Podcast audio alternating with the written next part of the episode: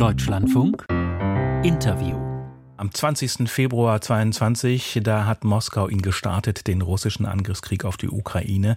Raketen flogen gegen Städte, Panzer überrollten die Grenze von Belarus aus Richtung Kiew. Seitdem leidet die Zivilbevölkerung unter täglichem Beschuss mit zahllosen Opfern.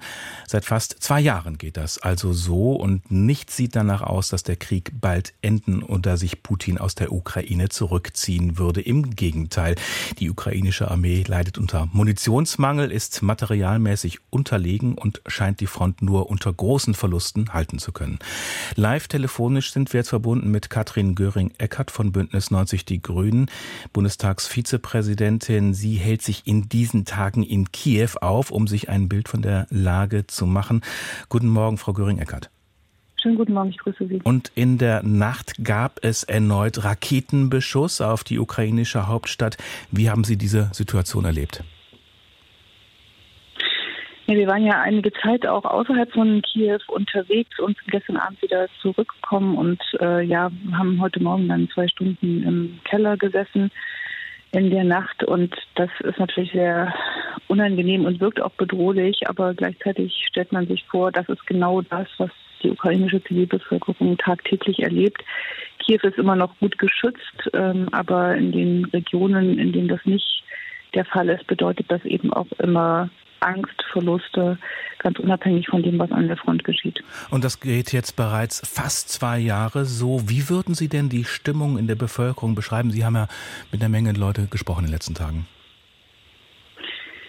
Ja, ich habe mit sehr vielen Menschen gesprochen, natürlich mit äh, Politikerinnen und Politikern aus dem, aus dem Parlament, Regierungsvertretern, aber mir war auch wichtig, mit der Zivilbevölkerung ins Gespräch zu kommen, die ähm, ja gerade so ihre Häuser wieder aufgebaut bekommen oder sich anderweitig engagieren. Ich habe äh, Soldaten für, äh, besucht, die in einer Rehabilitationseinrichtung sind und äh, auch diejenigen Kinder getroffen, die entführt worden waren äh, in Richtung Russland. Und alles das äh, waren Menschen, die wirklich was gelitten und was erlitten haben. Viele sind wirklich erschöpft, auch vom Alltag erschöpft. Aber alle sind entschlossen, weil ihnen klar ist, wenn Putin mit diesem Krieg aufhört, dann hört Putin mit dem Krieg auf. Wenn die Ukraine sich nicht mehr verteidigt, dann bedeutet das das Ende der Ukraine. Und das ist auch eine unmittelbare Bedrohung für uns als Europa. Ist das wirklich so, dass äh, da alle zu entschlossen sind oder bröckelt die Unterstützung mittlerweile? Ich habe natürlich nicht mit allen Ukrainerinnen und Ukrainern gesprochen, äh, aber ähm, ich habe mit vielen gesprochen und natürlich äh, fragen sich manche, was gäbe es denn für eine Alternative? Und wenn man dann ein bisschen im Gespräch bleibt und sich die Zeit nimmt, äh, dann kommt am Ende immer heraus, äh, wir haben am meisten Angst davor, dass Putin hierher kommt und wir nicht mehr weiterleben können. Viele haben Angst, dass sie sich jetzt engagiert haben und äh, dann im Gefängnis landen. Und Gefängnis heißt ja dann eben häufig nicht einfach nur Gefängnis, sondern irgendein Lager in Russland. Und davor haben viele Leute tatsächlich Angst, auch welche, die, ja, ich sage jetzt mal, so einen ganz normalen Alltag haben als äh, Lehrerin oder Aktivistin irgendwo. Hm. Deutschland ist ja mittlerweile der zweitgrößte Unterstützer der Ukraine, was finanzielle Unterstützung angeht, aber auch Waffenlieferungen, jedenfalls nach absoluten Zahlen. Äh, dennoch, äh, Bundeskanzler Olaf Scholz sperrt sich ja weiterhin dagegen, die Ukraine, der Ukraine die gewünschten Taurus-Marschflugkörper zu liefern. Und die EU, die hat ihre Zusage weit verfehlt, eine Million Artilleriegranaten bereitzustellen. Wie viel Enttäuschung begegnet Ihnen bei Ihren Gesprächspartnern? Erstmal begegnet mir immer sehr viel Dankbarkeit für dieses Engagement und das hält auch niemand für wirklich selbstverständlich. Äh, an dieser Stelle sage ich dann immer, ihr verteidigt uns mit und zwar geht es da nicht nur um unsere Werte, sondern um unsere unmittelbare Sicherheit, weil wir wissen, das ist alles in Europa und äh, auch kilometermäßig nicht so wahnsinnig weit von uns weg. Heute Nacht sind die Raketen sehr, sehr nah an der polnischen Grenze gewesen und äh, das ist offensichtlich auch äh, Teil der Taktik und der Zermürbungsversuche, die gefahren werden. Ja, und dann kommt die zweite Frage, äh, wie ist es mit den Taurus, wie ist es mit der Munition, weil äh, wir müssen einfach wissen, alles das, was zu spät kommt, bedeutet immer mehr Defensive. Und wenn ich von Soldaten höre, die ich getroffen habe, wir mussten uns entscheiden, ob wir tatsächlich äh, diesen russischen Panzer abschießen oder noch warten, weil vielleicht noch ein gefährlicheres Ziel ist, für das wir dann die Munition einsetzen, die wir noch haben dann ist das eine Situation, die erstens nicht gut ist, zweitens gefährlich ist und drittens natürlich auch zu einer Art von zusätzlicher Erschöpfung und äh, zusätzlicher, ja, wie soll man sagen, äh, nicht nur nicht nur Ärger, sondern es ist einfach hochgefährlich, es ist lebensgefährlich für die Soldaten und vor allen Dingen eben auch für die ganze Ukraine. Und deswegen ist es an uns, klarzumachen, wir müssen einhalten, was wir versprochen haben. Wir liefern, was wir haben und was und, wir können. Und sollte man und deswegen auch äh, Taurus-Marschflugkörper liefern? Sollte ja, Scholz sich natürlich. Äh, wir liefern, was wir können. Definitiv, wir liefern, was wir können, heißt, äh, Taurus zu liefern.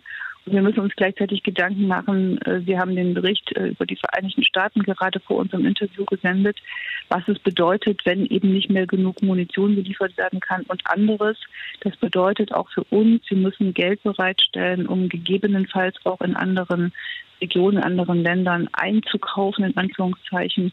Das heißt, entweder, dass wir die Schuldenbremse lösen oder dass wir ein Sondervermögen einführen oder etwas anderes. Aber wir können nicht einfach zuschauen und zuwarten. Das ist gefährlich am Ende auch für uns. Sie haben die USA angesprochen. Ex-Präsident Trump, der hat ja angedroht, dass er diejenigen Länder nicht mehr beschützen würde, die ihren Zahlungsverpflichtungen nicht nachkommen, wenn er ins Amt gewählt würde wieder. Im Gegenteil, er würde Russland ermuntern, zu tun, was sie wollten. Jetzt ist die Ukraine ja nicht in der NATO, aber wie besorgt nehmen die Menschen diese Signale auf? Auch die Tatsache, dass die Republikaner weitere Hilfe derzeit blockieren. Mhm das war das äh, eines der Hauptthemen hier, dass äh, die Sorge davor, was äh, mit den USA passieren wird, wie es sein wird, wie es jetzt schon ist, ne, und wie es erst recht sein wird für den Fall, dass Trump gewählt wird, das besorgt hier viele Menschen, weil alle wissen, sie sind auf diese Unterstützung angewiesen und alle wissen auch, das kann man nicht einfach ersetzen. Also selbst wenn Europa jetzt versuchen würde, sofort den Hebel umzulegen, das kann man nicht einfach ersetzen, aber es bedeutet eben für uns eine wirklich erhöhte Verantwortung. Frau Göring-Eckert, äh, zum Abschluss äh, noch eine Frage zum Thema, die hier in Deutschland die Schlagzeilen mitbestimmt. Äh, der politische Aschermittwoch der Grünen in Biberach, der wurde kurzfristig abgesagt wegen gewaltsamer Proteste. Ricarda Lang wurde am Abend auch zeitweise an der Abreise gehindert und bedrängt. Wie würden Sie das politische Klima in Deutschland derzeit beschreiben? Fühlt sich gerade sehr weit weg an, das verstehen Sie, aber trotzdem, ich finde es wirklich absurd dass wir in einer freien Demokratie leben und es nicht möglich ist, dass man in einen demokratischen Diskurs geht. Es gab in Biberach ja nicht nur ein Gesprächsangebot, sondern Jim Özdemir hat ja auf der Demonstration auch geredet und hat sich der Debatte gestellt. Es gab Gesprächsangebote aller Orten. Wenn man versucht, das Gespräch zu verhindern, dann ist es wirklich für die Demokratie ein absolutes Armutszeugnis oder jedenfalls für diejenigen, die hier versuchen, ihre Interessen durchzusetzen. Das hilft weder den Interessen der Bäuerinnen und Bauern, der Landwirtschaft, der Zukunft der Landwirtschaft. Das hilft einfach überhaupt niemandem. Und wenn ich das noch sagen darf, als Ostdeutsche, die als in der Bürgerbewegung aktiv und auf der Straße war, dass Herr Söder, Steffi Lemke, die äh, eine ähnliche Biografie hat, beschimpft hat und mit einem Margot Honegger-Vergleich überzogen hat, da kann ich nur sagen, dann weiß Herr Söder überhaupt nicht, was Geschichte bedeutet. Er weiß nicht, was Diktatur bedeutet. Das heißt, auch Teile der bürgerlichen, der bürgerlichen Parteien tragen eine Mitverantwortung. Auch die Ampel? Ich habe den Rest nicht verstanden. Also ja, ich glaube, dass, dass, dass das eine Schafmacherei ist und es ist vor allen Dingen äh, diejenigen, die unter dieser Diktatur gelitten haben, ja Schülerinnen und Schüler, die im Jugendwerk oder im Jugendknast gelandet sind, die müssen sich jetzt auf diese Art mitgemeint fühlen. Und das finde ich wirklich äh, brutal.